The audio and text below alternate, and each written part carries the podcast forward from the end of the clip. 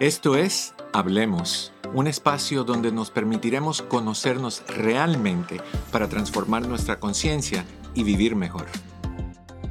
Hola, ¿qué tal? ¿Cómo estás? Muy buenas tardes. Bienvenido, bienvenida a esto que es tu casa, la red hispana, tu programa Hablemos. Yo soy tu amigo Eduardo López Navarro con mucho, mucho no mucho, mucho, con mucha, mucha anticipación a que llegara este momento, con mucha alegría de que estás aquí con nosotros y que decides compartir esta horita con nosotros. Te doy las gracias. De una vez te doy el número de teléfono si es que tienes alguna pregunta o comentario que tenga que ver con el tema de hoy. El teléfono es 1-800-473. 3003 1-800-473-3003. Mi queridísima Luisa, how are you? Es bilingüe, ¿no? Divino. How are you? Muy bien, doctor, muchas gracias. Aquí contenta de estar nuevamente con ustedes. La semana pasada no pude, pero hoy aquí feliz y eh, con un tema muy interesante, así que con los oídos abiertos, como decían las profesoras en el colegio. Me encanta, me encanta cuando hay, conocía personas que decían, cállate los ojos. ¿No has oído esa? Obvio, por supuesto. All right. Mi querido Daniel, ¿tú cómo estás? Doctor, muy bien, muy bien. Muchas gracias por el saludo y aquí listos para el día de hoy. Fabuloso, yo estoy listo y en un momento vamos a presentar a nuestro invitado, así que comencemos. En la prevención está la clave para vivir a plenitud. Esto es Salud al Día con el doctor Eduardo López Navarro. ¿Recuerdas una canción? Ahorita no me acuerdo el título, me imagino que, que se llama Romeo y Julieta, no estoy seguro, pero la letra decía, no, no somos ni Romeo ni Julieta, aquellos que murieron por amor. ¿Te acuerdas de esas letras o de esa canción? De eso vamos a hablar hoy, de, un fenómeno muy curioso que tiene que ver con la muerte a raíz de tristezas, problemas emocionales, decaimientos, pérdidas, etc. ¿Es cierto que las personas se pueden morir por amor sin tener ninguna enfermedad previa?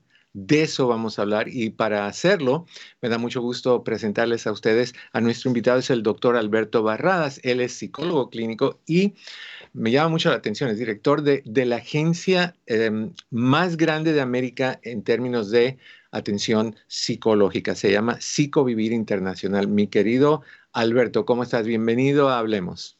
Eduardo, un gran abrazo para ti, para todos los que nos están viendo y escuchando un orgullo y un honor estar aquí contigo y ojalá que pueda aportarles este, aquí en tu programa cosas positivas a las personas que nos están en este momento viendo. Estoy seguro, estoy muy seguro. Conozco las cosas que haces y, tu material. Mira, hablemos de esto. La canción que acabo de mencionar. Mm. El hecho de que se dice que cuando, por ejemplo, en una relación de pareja de mucho tiempo, cuando muere uno de los miembros de la pareja, relativamente a los dos años o menos, sigue la otra persona. Esa idea de que, el dolor no los dejó vivir, que, era demasiado intenso para soportar lo que es el sufrimiento. ¿Podemos morir por amor? Podemos morir por amor. Tú sabes que este es un tema, un tema denso, eh, algunas veces incluso oscuro, y va relacionado a algo tan maravilloso que es el amor. Lo cual nos lleva a una reflexión que, es una de las cosas que particularmente he escrito, en uno de mis libros. A veces Cupido tiene mala puntería. Y yo decía en este libro, el amor es lo menos inteligente que tiene el ser humano. Sin embargo, no podemos vivir sin él. Y de alguna forma esa es una aseveración literal, Eduardo, porque realmente el amor nos da vida, nos da eh, nos hace incluso convertirnos, la mayoría de las veces, mejores personas, pero a su vez también cuando lo perdemos, cuando no está, cuando por alguna razón en nuestra vida pues desaparece o ya no está a nuestro lado, puede producir efectos que van desde lo psicológico a lo físico. ¿okay? Y en este sentido, mucha gente no cree en esto y la verdad es que las estadísticas son muy claras. Desde, empezamos desde cosas como una gastritis, tan sencillo como una gastritis, que viene producida por irritabilidad y por ira y por estar bravo, hasta eh, cosas que van ligadas a la hipertensión este, y la gente pues muere por estas cosas. Incluso el síndrome del corazón roto, que lo hablábamos un poco detrás de cámara, eh, es un efecto, es un acto médico, ustedes los, los doctores ven muy bien este asunto, que literalmente, producto del dolor, hay una fisura en el músculo cardíaco y la gente se muere. ¿Ok? Entonces, en este sentido, sí, por más denso que esto suene, la verdad es que sí podemos morir por amor. ¿Cómo, cómo es que sucede? Por ejemplo, ¿qué, ¿qué causa que tú te puedas sentir tan, tan mal que cause que tú, una, te dejes ir o dos, te lleve la tristeza? Porque me imagino que las dos cosas son posibles, ¿no? Sí, tal cual. Fíjate que el, amor, muchas personas, eh, yo entre ellos, siempre hemos pensado que el amor es algo que va más allá de lo humano, ¿ok? Que, que no está, o sea, reducir el amor a procesos neurológicos, a procesos ligados a los neurotransmisores, es así como feo. Si tú lo miras, tú dices, oye, pero qué, qué terrible. O sea, no, que el, amor está en la corteza cerebral, qué cosa tan fea. Pero bueno, es la verdad, ¿ok? Es la realidad. Nuestras emociones están en nuestro sistema nervioso central, en nuestros procesos hormonales y forman parte de nuestra vida. ¿Qué pasa con esto? Así como nos dañamos eh, eh, órganos, la calle te cae, te partes un hueso, eh, te enfermas, una bronquitis, una neumonía, el COVID. O sea, igualito pasa con tu cerebro, exactamente igual, ¿ok? Te enfermas. Y estas enfermedades que van ligadas al cerebro, los seres humanos le tenemos mucho miedo, porque va asociado generalmente en nuestra imaginación a la locura. Toda enfermedad mental tú la asocias inmediatamente con locura. Y resulta que no es así. La locura es uno, la psicosis, para decirlo en términos técnicos. La psicosis es una de las cosas que nos ocurre, pero nos podemos enfermar de, otros elementos, ¿no? Depresión, ansiedad, trastorno de personalidad, todas esas son eh, situaciones eh, eh, enfermizas que nos pueden ocurrir. Y todo ese manejo químico, y aquí viene la parte antipática, todo ese manejo químico, todo ese manejo neurológico, todo ese manejo hormonal, va horadando nuestro funcionamiento físico, ¿ok? Nuestra capacidad de recuperarnos, los médicos llaman esto la homeostasis, los psicólogos también, la capacidad de recuperarnos resulta que se empieza a ver afectada porque nuestro cerebro está vuelto loco lidiando con el amor, o el desamor, o el despecho, o, o la muerte, o la transformación incluso de ese amor dependiendo de la contextura física. No estoy hablando de gordos o flacos, estoy hablando de la complexión física como, como tal, ¿no? No, los gordos viven más y se enamoran menos. No, no es así, no funciona de esa forma. De acuerdo a la contextura biológica, a nuestro sistema inmune, a la capacidad de cómo nosotros nos ejercitamos, llevamos nuestra vida, pues algunas personas serán más propensas a otras de enfermarse desde estos aspectos. Pero funciona desde allí. Funciona desde la química cerebral, desde la química hormonal, que va horadando, erosionando nuestra capacidad de recuperación física y sencillamente vamos siendo entonces presa fácil de enfermedades y de situaciones que nos pueden llevar a la tumba, lamentablemente. Vamos a llegar a la tumba, eso es un hecho claro, que todos nos vamos a morir. Claro. Pero algunos se mueren de amor. Pero es, y, eso, es así como ocurre. Es curiosito porque lo que acabas de hacer es darnos una explicación que excluye el romance. O sea, va, va como dicen en inglés, a lo nitty gritty, va, va a, a, lo básico, que es que todo es un proceso químico, orgánico, que, que, suena muy lindo decir, no, pues se murió porque perdió a su pareja, se murió de amor, murió por las complicaciones. También estás refiriéndote a que cuando estamos bajo esa tristeza, esa tensión nerviosa, ese estrés, nuestro sistema de inmunidad baja. Uh, y estamos eh, básicamente sin protección. Ahora, ¿qué, qué pasa con aquellos, Alberto, que, que son codependientes, que, que tienen ese, esa fijación con esa persona? ¿Es lo mismo el estar enamorado y, sufrir ese daño si pierdes a tu pareja al ser codependiente y perder a la pareja? ¿Funciona de la misma manera? Ahí, ahí los psicólogos tenemos problemas. tenemos problemas porque resulta que tenemos teorías diferentes, ¿ok? Este, hay un gran psicólogo, amigo mío, muy famoso, muy reconocido, sobre todo en Latinoamérica, que se llama Walter Rizzo. Este, y Walter Rizzo habla, él siempre habla en contra de la dependencia y la codependencia. Y bueno, estoy yo, que digo, ¿cómo no vas a depender desde el amor? O sea, yo no he visto un amor que no dependa. O sea, básicamente, si yo me enamoro de ti, yo dependo de ti. Fin del cuento. ¿ok? Eh, teorizar, y no con esto quiero meterme en una pelea con Walter, a quien conozco personalmente, pero teorizar sobre una cosa que es un hecho, pues me parece un poco, poco tonto. ¿Qué ocurre con esto? El amor es dependiente, Eduardo. Yo no puedo estar contigo, yo no puedo amarte si yo no siento la compulsión de querer estar contigo. No, yo te amo, pero no quiero estar contigo.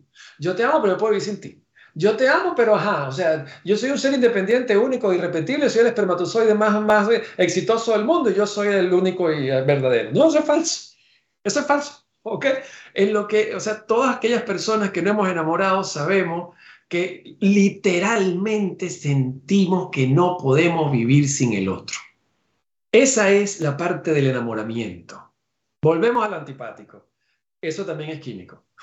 Eso también es hormonal. Y eso forma parte de nuestra biología fundamental y, es, ancestral. ¿okay? O sea, cuando digo ancestral estoy hablando no de cosas místicas, sino que va de las cosas prehistóricas y todo este asunto, evolutivas. ¿Qué ocurre? Después que pasa este proceso, viene la etapa del compromiso, compromiso de la pareja. ¿okay? Entonces ya no te tiene tan unido o tan compulsivamente conectado que si el deseo o el sexo o este tipo de cosas. No, ya son otras cosas, ¿ok? Ya son otros elementos, mucho más concretos, mucho más complejos, mucho más abstractos, que te van llevando la vida. Y entonces empiezan a pasar 10 años, 20 años, 30 años, como mis padres, por ejemplo, 40 años juntos, ¿ok? ¿Qué ocurre? Tú te imaginas vivir 40 años con alguien a quien tú amas, a quien le has dado toda tu vida, con quien tú ya, ya o sea, has pasado más tiempo acompañado de esa persona que sola. ¿Ok? ¿Cómo no va a haber dependencia? A mí no me estén hablando de pistolada. Claro que va a haber dependencia. Cuando una de las personas se va, la otra siente que perdió la mitad de su vida. Desde mi punto de vista, es la verdad. Es cierto. ¿Ok? Esa sensación, y te voy a explicar una cosa que seguramente muchas personas pudieran estar en desacuerdo conmigo. ¿Tú sabes quiénes pueden sentir perfectamente esto que estoy diciendo? aquellas personas que han tenido una mascota y se les ha muerto. No estoy comparando el amor de 40 años con el amor hacia un perro, no estoy hablando de eso, porque mucha gente puede entender esto mal. Estoy hablando que ese vacío, ese dolor, eso que sientes allí, Eduardo, tú te sientes morir. Tú te sientes morir. Y esa sensación de morir no es una sensación mística, ni esotérica, es corporal. Son todos tus procesos hormonales, neuroquímicos, este, neurológicos, cerebrales, todos allí, tú sabes, vuelto loco, porque se te ha ido algo importante en tu vida. ¿Ok? Es como que si te hubiesen amputado algo. Entonces, esa sensación está presente, es muy fuerte y la dependencia puede exactamente confundirse perfectamente con amor y desde mi punto de vista, eso no está mal. Rapidito, ¿qué está mal para mí desde el punto de vista de la dependencia? Cuando pierdes tu voluntad personal de tomar tus propias decisiones. Esa codependencia, ya estoy de acuerdo con Walter, esa dependencia, ahí sí, ahí sí. Pero en esa me invitas a otro programa y hablamos de codependencia, ¿te parece bien? No, no, me parece fabuloso. Es que oh, definitivamente cuando pierdes tu identidad en manos de la otra persona, ya estamos hablando, o cuando tú la entregas a la otra persona, porque también tenemos decisión propia si, si nos dejamos ir o no, o entregar o no. Yo pienso que eso es tóxico, pero eso que tú estás escribiendo, de, de, cómo no va a haber dependencia, cómo no va a haber copenetración, cómo no va a haber simbiosis entre, entre las personas. Tiene que haber. Y, creo que es saludable. Yo he pasado por la pérdida de, de un hijo y así les, les llamo yo, un hijo de cuatro piernas, y se siente que te mueres. Alberto hasta más no poder, pero honestamente voló como avión que pasó por encima. Yo sé lo que yo siento y yo sé que hay personas que sienten igual. Ahora, ¿qué pasa con aquella gente, Alberto, mirando desde afuera, que ve a alguien que, que acaba de tener una pérdida o que tuvo una pérdida recién y la persona no se murió por amor. La persona siguió funcionando. La persona no se vistió de negro. La persona no dejó de escuchar música, que en nuestros países es la norma. La persona no tapó espejos o tapó cuadros o, evita hablar del tema. Y los juzgamos. Los juzgamos como que, no, pues no lo, no lo quiso, no la quiso. Mm. ¿Qué pasa en esos casos? No, no es así. La, la, la forma pero debo decir una cosa, tienes una, yo, no te conocía antes, no habíamos interactuado esto, y tienes una manera de llegar que me encanta. Me encantaría que todos los doctores tuvieran esa, esa facilidad tan hermosa de poder llegar. Quería decírtelo en público porque realmente son cosas importantes que hay que decirlas. Mira, eh, la muerte, el contexto y el concepto de la muerte no es un concepto biológico. Los animales, solamente algunos, por ejemplo, los delfines, los, los, los pingüinos, los elefantes, estoy citando lo que me acuerdo, tienen cierta, cierta conciencia de la muerte. Cierta, ¿ok? De hecho, es conocido como los, los elefantes, por ejemplo, se quedan un rato con, con, con, el elefante muerto y después se van. ¿Ok? Bien. ¿Qué significa esto? Que para los seres humanos la muerte es un concepto cultural, es un acto biológico, la muerte es un acto biológico, ¿ok? Pero el, el afrontamiento de la muerte es un concepto cultural. Entonces, por ejemplo, tú te mueres y resulta que tú eres budista, bueno, es una buena noticia. Sí que celebrarlo. Qué bueno que te, qué bueno que te moriste. Te moriste de forma natural. Maravilloso. Qué bien. ¿Qué celebra esto? ¿Ok? Estás en el nirvana, estás en la cosa, estás en el bardo, todo este, este, asunto. Qué bueno, ¿no? Eres chino, por ejemplo, en algunas, algunas religiones chinas. También es una buena noticia. ¿Ok? E incluso, vamos a Latinoamérica. Hay, hay sitios, por ejemplo, o, o, o etnias latinoamericanas que celebran la muerte con música, ¿no? Tú lo ves, sobre todo en México, tú lo ves con cierta frecuencia. No estoy hablando de las fiestas narco ni nada de eso. Estoy hablando de gente normal dentro del concepto cultural, este que celebra con música y todo este asunto. La forma de afrontar la muerte, primero, es un elemento cultural. Y segundo, no puede ser juzgado desde el dolor personal. ¿Qué significa eso? Tu dolor no es el mismo que el mío, Eduardo. La forma como nosotros vivimos el dolor es siempre unipersonal. Va ligado a tres factores fundamentales. Primero, nuestra capacidad de afrontar el estrés. Cada persona tiene su manera individual de afrontar el estrés. Segundo, los mecanismos de defensa. Y eso tiene que ver con la educación en la infancia los procesos que te enseñaron tus padres a cómo lidiar con las situaciones problemáticas o peligrosas de la vida, de esa misma manera tu cerebro se empieza a adiestrar de cómo defenderte ante las situaciones que te abruman. Y lo tercero, el aspecto cultural, ¿ok? ¿Qué es lo que te enseñaron sobre la muerte? ¿Qué significa esto? Que no podemos definir el amor por el dolor. El amor se define por la entrega y el compromiso. Lo que vivimos, la felicidad que somos capaces de darnos, las experiencias que vivimos durante los años que estuvimos juntos, la manera en que afrontamos los problemas de pareja y los fuimos llevando para pasar 20, 30, 40 años juntos. El amor se mide por la felicidad que los individuos se dieron entre sí, no por si te lloro o no en tu muerte. De hecho, de hecho, sobre todo en los ancianos, yo lo veo mucho en los ancianos, cuando llegan a unas edades ya bastante avanzadas, la pareja aspira, incluso, y sonará feo, pero yo lo digo, aspira que el otro muera y muera bien, muera en tranquilidad, en casa. Esas personas que ya están, tú sabes, que, ya no hay para dónde coger, como digo yo, bueno, viene la esposa o viene el esposo y le dice, mi amor, te puedes ir, te puedes ir, le agarran la mano. Yo lo he visto, le agarran la mano, mi amor, te puedes ir, puedes irte. Y tú dices que no lo quiere, porque le está diciendo que se vaya, que se muera. No, al contrario, es un gran acto de amor. O sea, ya puedes descansar. Viviste una buena vida, ya puedes descansar. Todos estos actos que pueden encerrar una profunda tragedia, muerte muchas veces es una tragedia, encierran actos de amor importantes. Y eso tenemos que mirarlo y tenemos que sentirlo y sobre todo no juzgarlo. Así lo veo, Eduardo. Fabuloso, fascinante. Una preguntita. Sabemos que, que el amor de pareja puede llevarte al, al, al, nivel de enfermarte y de pasar por todas estas cosas que has descrito tan, tan claramente. ¿Qué otro tipo de pérdidas nos puede llevar um, a sentir este tipo de, de, dolor? ¿Qué tipo de pérdidas nos pueden llevar al punto donde queremos apagarnos? ¿Mm?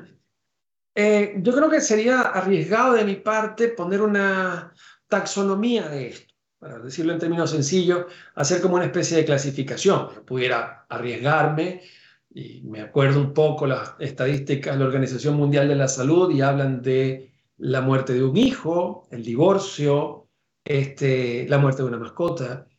em, pérdida del trabajo. Estoy acordándome, ¿ok? De, de, clases de psicología social. La verdad verdadera es que desde el punto de vista psicológico, eh, cualquier pérdida o muerte de aquellas cosas donde tú estés apegado profundamente, ¿ok? Y en la que hayas pasado el mayor tiempo de vida, ¿ok? Son dos elementos que tienen que estar, apego fundamental y tiempo de persistencia. Eh, sonará feo decir que es diferente a que tú te mueras una vez que yo tengo tres años estando contigo, a que tú te mueras cuando yo tengo 30 años estando contigo. Es, no estoy juzgando la calidad del amor, lo que estoy diciendo es hay diferencia. Me disculpa la antipatía, pero hay que decir las cosas. claro.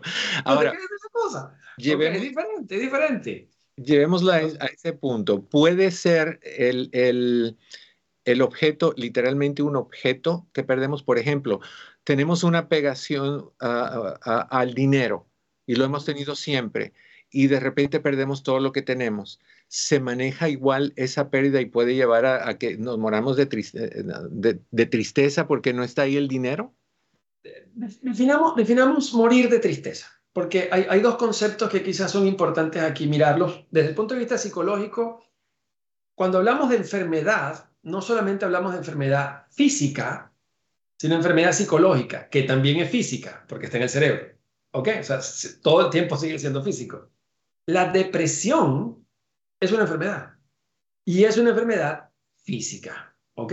Es una distorsión en la recaptación de la serotonina, que son procesos de neurotransmisores cerebrales, que hacen que el individuo tenga una serie de procesos distorsionados en, lo cognitivo, en el pensamiento, y que a su vez tenga una estructura emocional totalmente echada a perder, para decirlo en términos coloquiales. ¿Ok? ¿Qué pasa? Pérdida del dinero. ¿Qué es lo que uno ve cuando la gente pierde el dinero? Se suicida se suicida. Eso es lo, más común. No ves el corazón roto. Ay, se, se, le rompió el corazón porque perdió plata. No, lo que más bien es que se lanzó por un balcón. ¿Ok? ¿Qué pasa? Suena feo, ¿verdad? Es terrible. es terrible, pero, bueno, la verdad. O sea, la verdad. Este, a mí, a, mí, yo no soy esos psicólogos, tú sabes que te hablan la cosa, tú sabes seria. No, vale, es la verdad. Nosotros prendemos las redes sociales y vemos a la persona lanzándose, coño, se lanzó. Y repetimos el video como 500 veces porque somos muy morbosos mirando la cosa. Y esa es la realidad, la realidad de la vida. ¿Ok? ¿Qué pasa? Que para el psicólogo, esa persona también murió por enfermedad. Se enfermó. ¿Ok? O sea, no, no, no, no, es, no, no está alejado del concepto soma, ¿ok? Que generalmente manejan los médicos. No, no, no, está, está eh, psicosomático. O sea, la persona se deprime y esa es una enfermedad y entonces se lanza por el balcón y se, se mató. ¿Ok? Entonces, tendríamos que decir, tendríamos que estar de acuerdo, si lo hablamos en términos semiológicos, en términos de lo que estamos hablando, que sí, claro, la pérdida del objeto puede producir la muerte. O sea, en términos estructurales, la respuesta sería sí, pero me gustaría darle, o sea, me gusta darle explicación para que la gente sepa la diferenciación.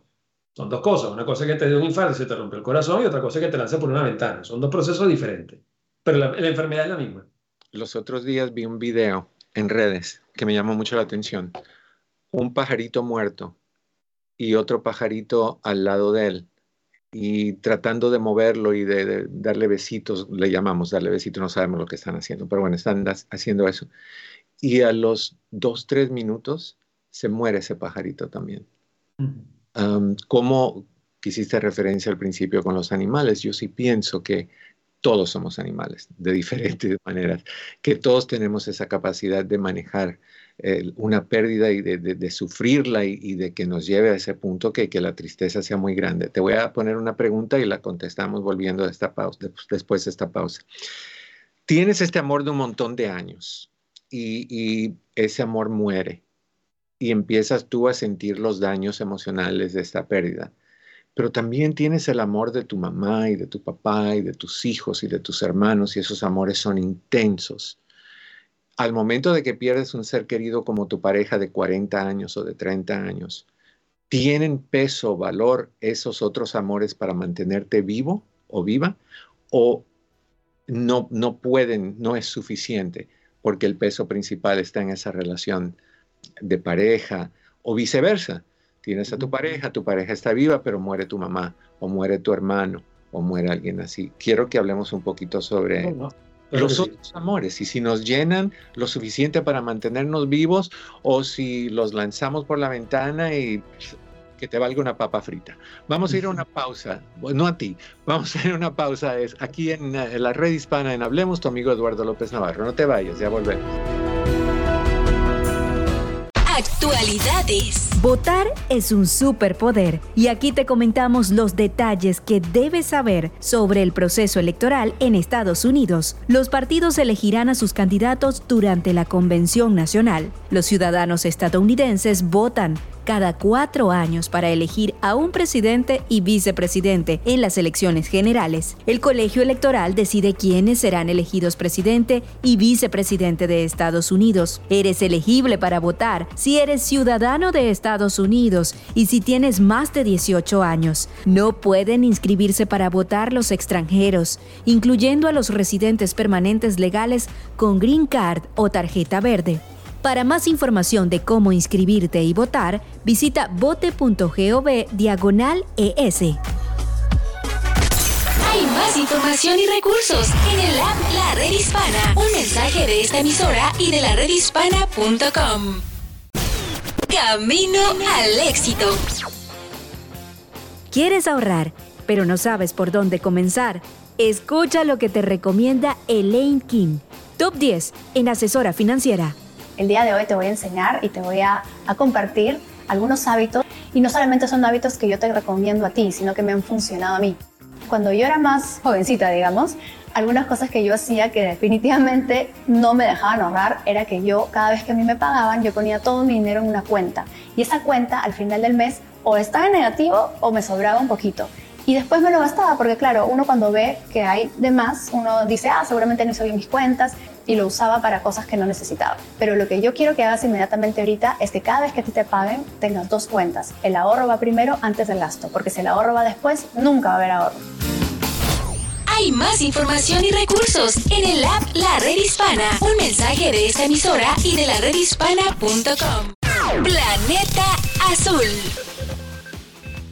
Climatizar tu casa no solo te ayuda a reducir tus gastos de electricidad en general, sino que también disminuye tu consumo de calefacción o refrigeración y por supuesto beneficias a nuestro planeta. Toma en cuenta los siguientes consejos. Primero, busca y sella las fugas de aire y las corrientes de aire que puedan tener tu vivienda para evitar un incremento en el consumo de energía, ya que tu calentador o aire acondicionado estarán permanentemente intentando mantener la temperatura deseada. Este consumo de energía aumenta especialmente en días de calor o tormentas invernales. Segundo, para tener un aislamiento adecuado, puedes insular las tuberías de agua caliente y poner una manta sobre tu calentador de agua. Esto optimizará aún más la eficiencia energética de tu hogar. Este mensaje es traído por Yale Climate Connections.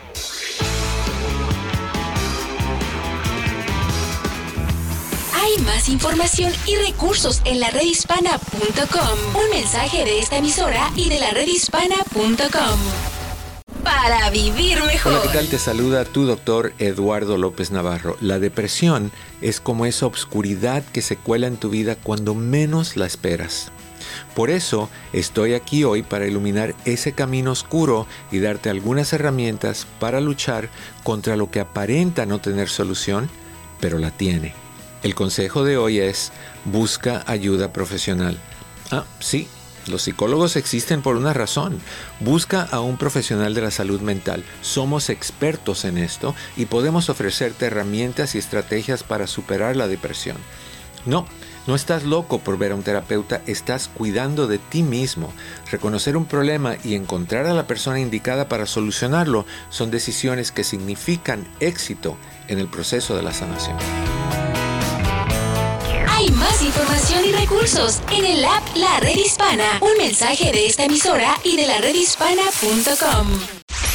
Saber es poder. Hola, soy Paula Andaló, editora en español de KFF Health News. Hay una explosión de infecciones sexuales. Los Centros para el Control y Prevención de Enfermedades estiman 2.5 millones de casos anuales de clamidia, gonorrea y sífilis, las tres más frecuentes. Esto es una de cada cinco personas en Estados Unidos. Son infecciones que si se las trata debidamente no dejan secuelas, pero que pueden ser graves y hasta mortales si se dejan sin tratar. Si quieres saber si tienes una de estas infecciones, las pruebas caseras pueden ser convenientes porque son de venta libre y se consiguen en farmacias, pero cuidado, porque no todas tienen el sello de calidad, seguridad y eficacia de la FDA, la entidad federal que supervisa los medicamentos y pruebas. Por eso, siempre consulta con tu médico de cabecera. Te recomendará la mejor prueba y recuerda que el condón ofrece protección contra estas y otras infecciones.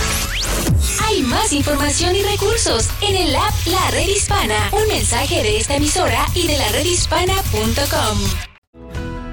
Conoce las herramientas para mejorar tu vida. Hablemos con el doctor Eduardo López Navarro. Estás en tu casa, la red hispana. Yo soy tu amigo Eduardo López Navarro. Hablemos el día de hoy sobre un tema muy importante. Me encantaría que fueras parte de este, de este tema. Si tienes algún comentario o pregunta, puedes o llamarnos al 1-800-473-3003 o puedes escribirlo en el chat uh, donde lo vamos a leer y, y, comentarlo y tratar de darle respuesta o seguimiento a lo que tú estás diciendo. Right. Estamos hoy con el doctor Alberto Barradas, el psicólogo clínico venezolano y me gusta cómo enfatiza eso, venezolano. Es. Qué, y qué gusto que estás con nosotros, Alberto. Quedó pendiente una pregunta. El amor, caray, el amor de, de, pareja. Perdemos a la pareja, sentimos que nos vamos a morir. Como tú dices, la frase es muy común, se usa muy comúnmente cuando dicen, se me fue la mitad de mi vida literalmente. Y a veces yo creo que es hasta más intensa que eso. Yo creo que a veces es, se nos fue la vida porque lo que tú tenías con esa persona, esa vida que se creó entre los dos, eso ya no vuelve a ser. Entonces pierdes esa vida. Es como el concepto de que en un matrimonio tienen que dar 50 y 50. No. 100 y 100, no, no 50 y 50. 100 y 100. 100 y 100. Ok, ¿qué pasa con los otros amores, Alberto? ¿Qué pasa? ¿Son suficientemente fuertes para evitar que te mueras por amor o no? Generalmente a esto le ponemos un nombre, se llama red de apoyo. Generalmente la red de apoyo es fundamental en la existencia de un ser humano. Esa red de apoyo va por todas las áreas. De hecho, voy a agarrar un comentario que hiciste al principio para insertarlo. Tú dices que yo, yo hago énfasis en, en ser venezolano. Uh-huh. Forma parte de mi red de apoyo. Yo perdí mi país. La gente sabe la historia de Venezuela. Total. Perdí mi país. Y una de las maneras que me permite a mí no morir de amor por mi país es tenerlo siempre conmigo. ¿Ok? Es mi red de apoyo. Entonces, hago énfasis en, en, en, algo que soy, en algo que tengo dentro de mí. Pero resulta que es el país, pero es la mamá, es el papá, es el hijo, son los hermanos. E incluso, que no hemos hablado de ese tema, la religión, la fe, tu Dios, ¿ok? O tu Dios, dependiendo de la religión que tengas. El punto tiene que ver con el hecho de que mientras más fuerte sea tu red de apoyo, más vas a evitar el que te pase la muerte por amor.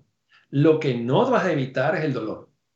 O sea, el hecho de la que tenga red de apoyo, no, que yo la paso mejor o me duele menos o la estoy, tú sabes, lo estoy llevando mejor porque tengo red de apoyo. No, no es verdad. ¿Ok? O sea, ese dolor está allí, esa depresión está profunda, te vas a sentir que la vida vale nada este, y todo este asunto, pero evidentemente todos los procesos ligados a la muerte, que puede ir por la depresión o puede ir por lo psicosomático, sí van a ser mediatizados porque la red de apoyo es muy importante. Entonces, a la respuesta, sí, sin duda alguna mientras más fuerte sea la red de apoyo, más, más te quedas en el mundo, más te quedas presente. Entonces sería buena idea como consejo para nuestra gente que nos está escuchando, que, que mantenga siempre activo un sistema de apoyo, un sistema de, sea familia, sea amistades, sea quien sea, para que cuando tengas una caída, tengas algo que te sostenga, que te ayude a levantarte otra vez, que te rebote de cierta forma, tome el tiempo que tenga que tomar, porque eso es que te quiero preguntar eso también un segundito. Entonces, no esperemos a último momento para decir, bueno, ya se murió, ahora tengo que ver qué hago, tengo que buscar. Sí, no. sí, exacto. Y, y, no es ser pájaro de mal agüero, si tú empiezas a crear una, una red social para, para cuando pasen esos tipos de, de crisis, no es que estás anticipando ni que quieres que se vaya a morir o, o que, que, se muera o, o, cosas así. Es, es inteligente precaver porque en el momento que tenemos una pérdida, lo menos que tenemos es coherencia en, emociones. estamos inestables y es muy difícil pensar en estas cosas. Estás pensando en tu dolor y te hundes en ese dolor dependiendo, porque hay personas que lo tapan, hay personas que lo esconden, hay personas que lo subliman, un montón de cosas. Ahora, lo que te quería preguntar, en general, decían por ahí que cuando teníamos una pérdida, esa pérdida se, en uno o dos años eh, iba a mejorar muchísimo el dolor y te ibas a sentir mejor. De ahí los expertos, los tanatólogos hablan como que no, ahora es cuatro años que te vas a sentir un poquito mejor y no vas a sentir el enojo, la, decepción, el dolor. Según lo ves tú, ¿qué es, yo sé que es individual, es diferente para cada persona, ¿qué, qué es un proceso normal en términos de tiempo? ¿Qué, qué incluye en ese tiempo? Sí, eh, las estadísticas hablan de estos cuatro años, muy, muy, bien como lo, citas, porque es la realidad. Las estadísticas hablan de estos cuatro años y eso tiene una razón. ¿Por, qué creció el tiempo? Por la exposición. O sea, ahora tenemos más cosas, ¿ok? Las redes sociales que la persona que falleció dejó, los videos, los pensamientos, toda la presencia digital que esta persona deja una vez que se va, sigue siendo un estímulo psicológico para el individuo que queda. ¿Ok? Entonces, eh, sin duda alguna, pues ahora es como más difícil el proceso de separación. Esa es la realidad del por qué la cosa se demora más. No es que somos más débiles, es que tenemos más exposición. Pero por otro lado, el, el, proceso de superación, yo voy a decir otra cosa también antipática. ¿Qué, ¿Qué cosa? Después me invitan para un programa menos antipático, menos denso. tú habla de lo que tú quieras. Ok, menos de eso, vale. Este, no, tú sabes algo. Yo, yo voy a decir una mala noticia. La verdad es que no se supera. No se supera. Lo sabemos. Esa es la verdad. O sea, lo que pasa es que la virulencia del dolor, ¿ok? O sea, la, la explosión dolorosa, sí, baja. Pero es como que tú aprendes a vivir con el dolor. No es que el dolor se fue. ¿Ok? Hay gente que hace una práctica que es terrible, que es tratar de olvidar. Y entonces agarra y, botan o esconden la foto o mandan la ropa para otro lado, todo ese tipo de cosas. Yo siempre a mis pacientes este, les digo, no, no, no haga eso. No haga eso. Vaya poco a poco. Que voy a sacar la ropa del closet cuando usted quiera. Cuando usted se sienta preparado. Que voy a quitar la foto cuando estábamos juntos. Bueno, pero deje una el recuerdo. El llanto, el recuerdo, es un homenaje a lo vivido. O sea, cuando usted llora por el ser querido que se le fue, es un homenaje a lo vivido. No tenemos por qué frenar eso, ¿ok? Entonces, en ese sentido, no se supera. Lo que sí se supera es la, el impacto del dolor. Eso sí, ¿ok? Dos a cuatro años, la cosa es como que empiezas a respirar, es como que empiezas a ver colores en el mundo. Pero sin duda alguna, ya no vas a ver los mismos colores brillantes. Y para eso tienes que estar preparado. Tienes que estar preparado. La vida cambia. Todo cambia a raíz de esa pérdida. No es la misma otra vez. Puede ser buena y puede ser buenísima, pero no puede ser igual. Yo creo que, que ese tiempo le perteneció a esa relación, a esas dos personas.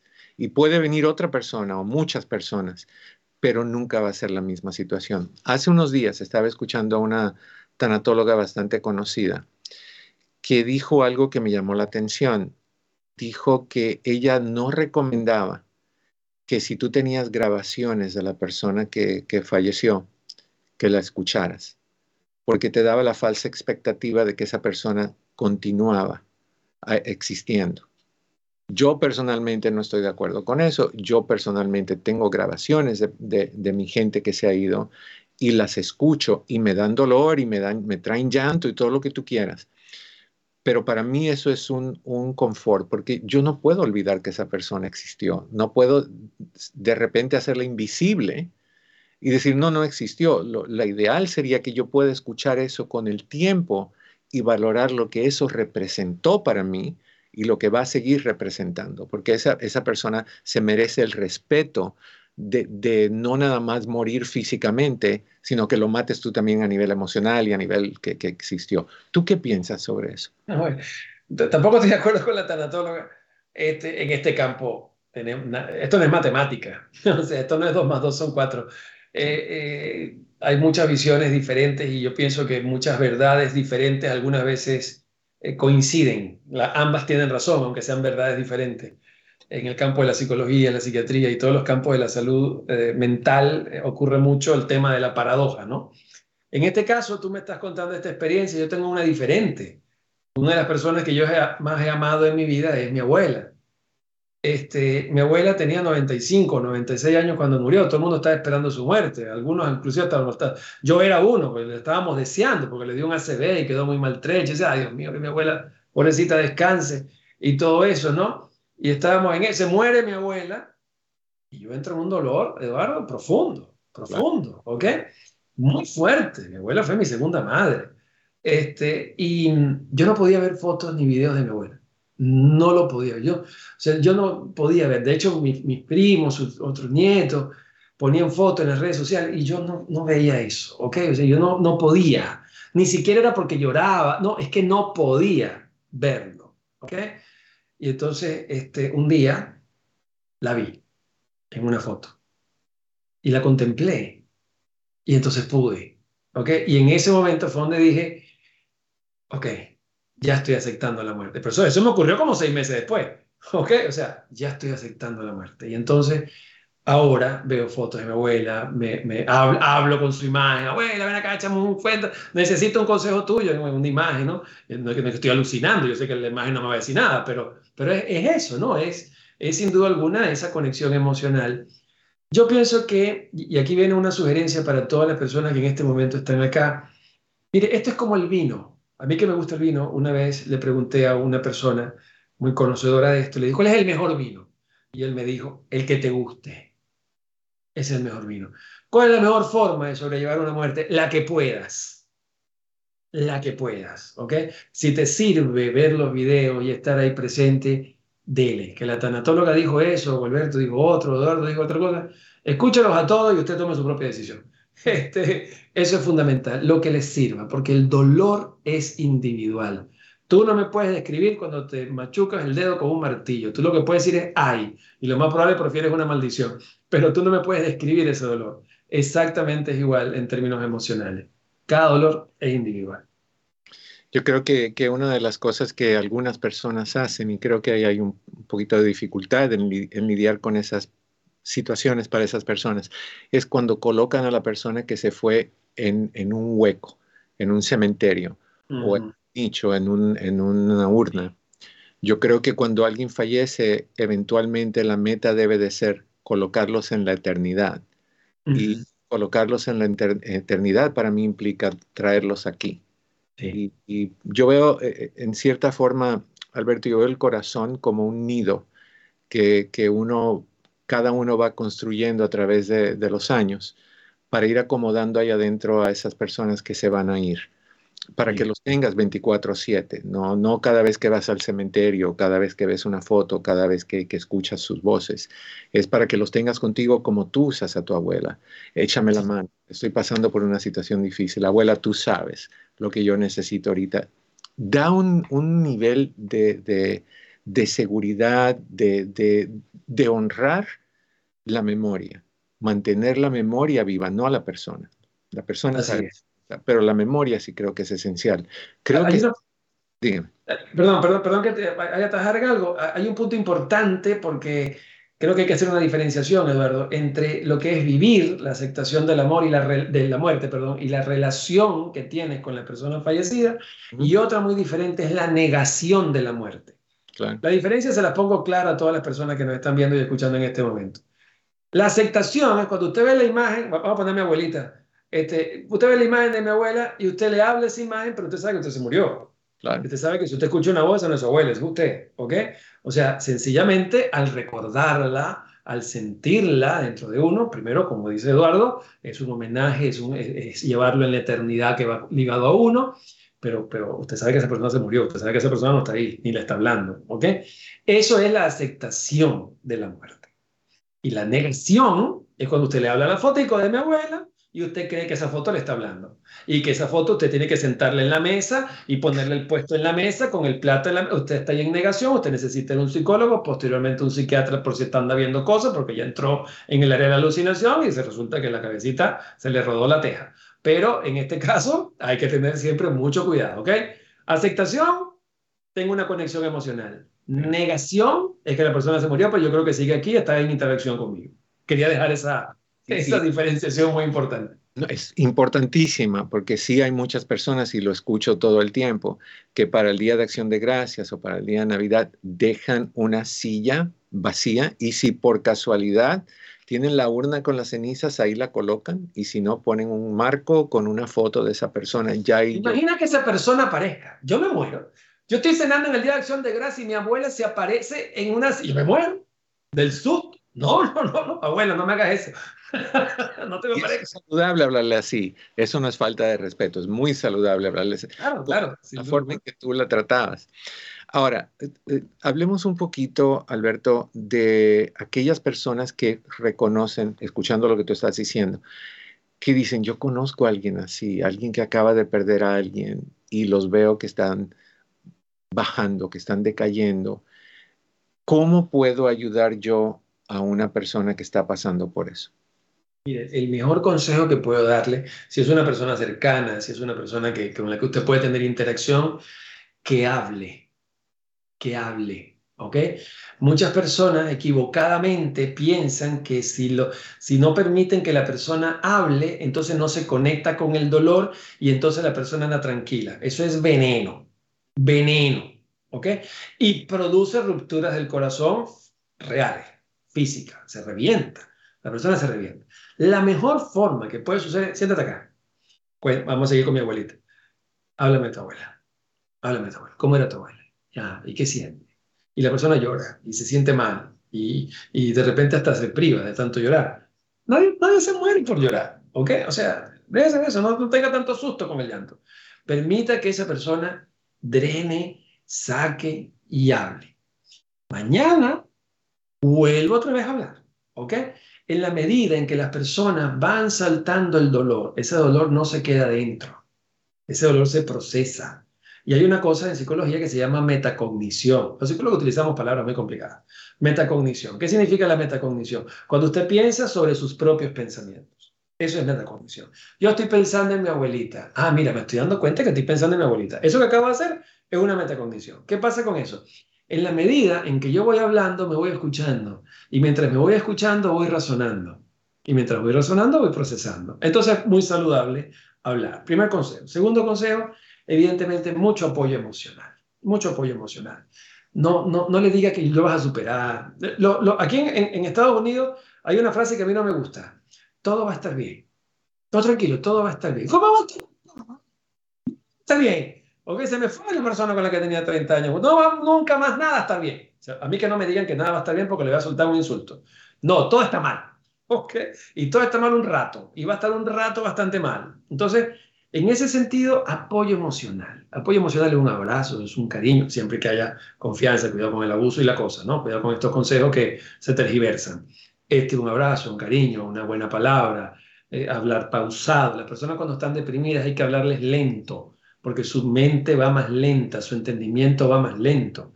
¿Ok? Entonces hay que hablarles lento, pausados, tranquilos. Eso es muy importante. Y el tercer, la tercera sugerencia es ayuda profesional. Hay que ir al profesional. Se me va a caer la lengua de tanto decir esto. Hay que ir al profesional. Para eso estamos. Estamos para ayudar, estamos para atender, estudiamos para eso, sabemos este asunto, entendemos y aquello que hemos vivido, cosas en la vida, también no, solamente lo entendemos profesionalmente, sino que lo entendemos emocionalmente también. Entonces hay una empatía ante las cosas que van ocurriendo. En ese sentido, ir a ayuda profesional. yo diría que son los mejores consejos que pudiera darte en este momento. Después de repente se me ocurren más. Me tienes que invitar otra vez. Sí, no, cuenta con eso, cuenta con eso. Te, te digo algo.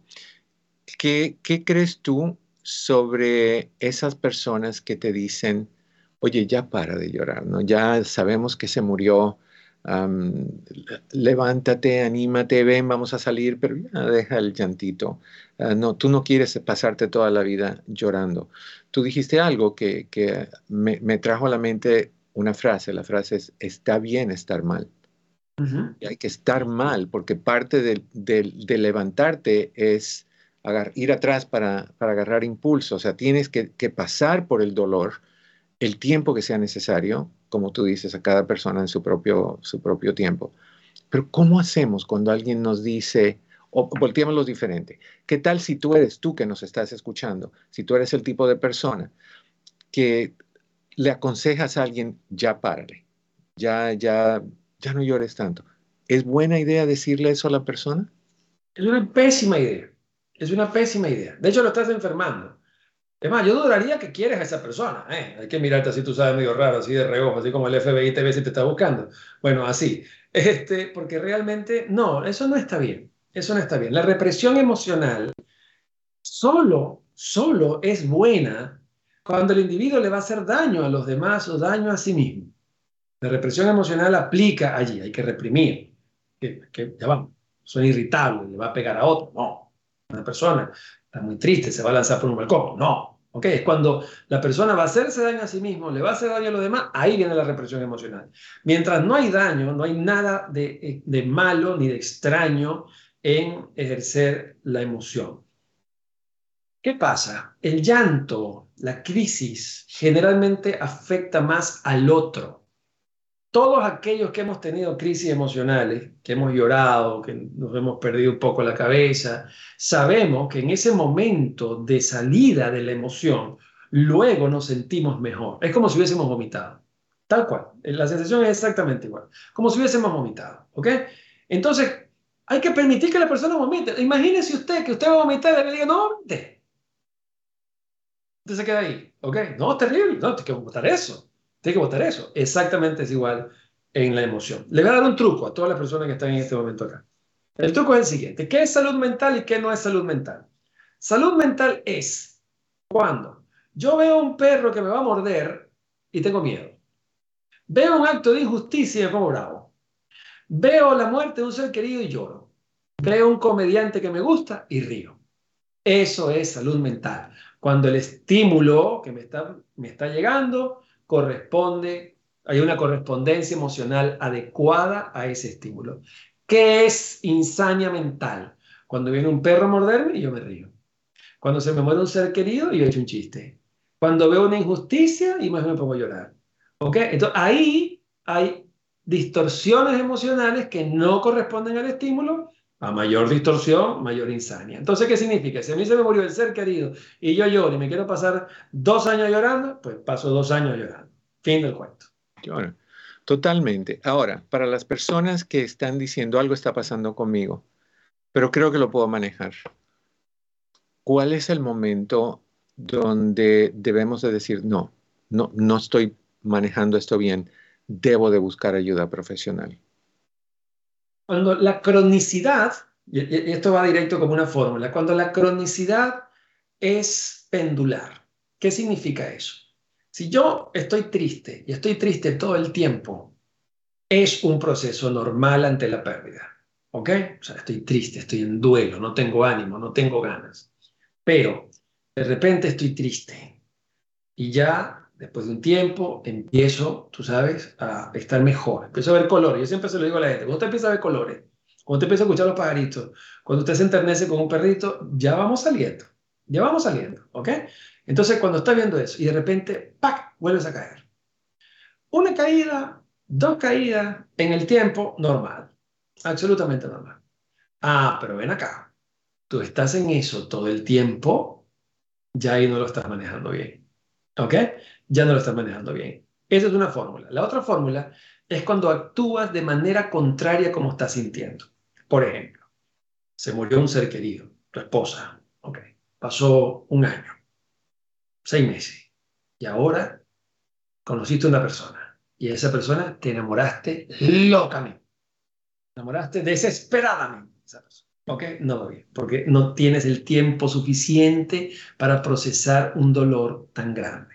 Eso, eso es algo que, disculpa que te interrumpa, pero me dice eh, eh, Daniel que ya se nos acabó el tiempo. Eso es algo que tenemos que hablar. ¿Cuándo? ¿Qué tanto tiempo? ¿Cuándo vale la pena? ¿Y qué hacemos con la memoria? ¿Qué hacemos con los cuadros cuando hay otra persona? ¿Con las fotos? ¿Con todas esas cosas? Te invito pronto para que hablemos más de eso. Muy bien, claro. Mi querido Alberto Barras, mil gracias. ¿Dónde te encontramos, Alberto, si queremos encontrarte? Mire, yo estoy en las redes sociales, tengo presencia en todas las redes sociales, tengo una comunidad bastante grande que me enorgullece tener y me siento muy responsable y orgulloso. Arroba psicovivir, con P al principio. Arroba psicovivir. Usted me busca Twitter, Facebook, Instagram, TikTok, YouTube, todo usted pone arroba psicovivir, ahí me encuentra. Ahí están todas mis, eh, mis, referencias, este, todo mi, mi, equipo de trabajo, está todo. Toda la información que usted quiera, Usted me busca allí, si quiere se va a Instagram, que es uno de los más conocidos, este, y ahí me encuentra. Y nos vemos. Mil gracias, mil gracias por estar con nosotros. A ti, Eduardo. Un fuerte abrazo, muchísimas gracias. No, al contrario, a ti. Les deseo, como siempre, que en el camino de sus días cada piedra se convierta en flor. Que la pasen bien, que la pasen rico. No olviden de compartir y darle likes. Esta es tu casa, la red hispana, tu programa. Hablemos, Eduardo López Navarro. Hasta la próxima.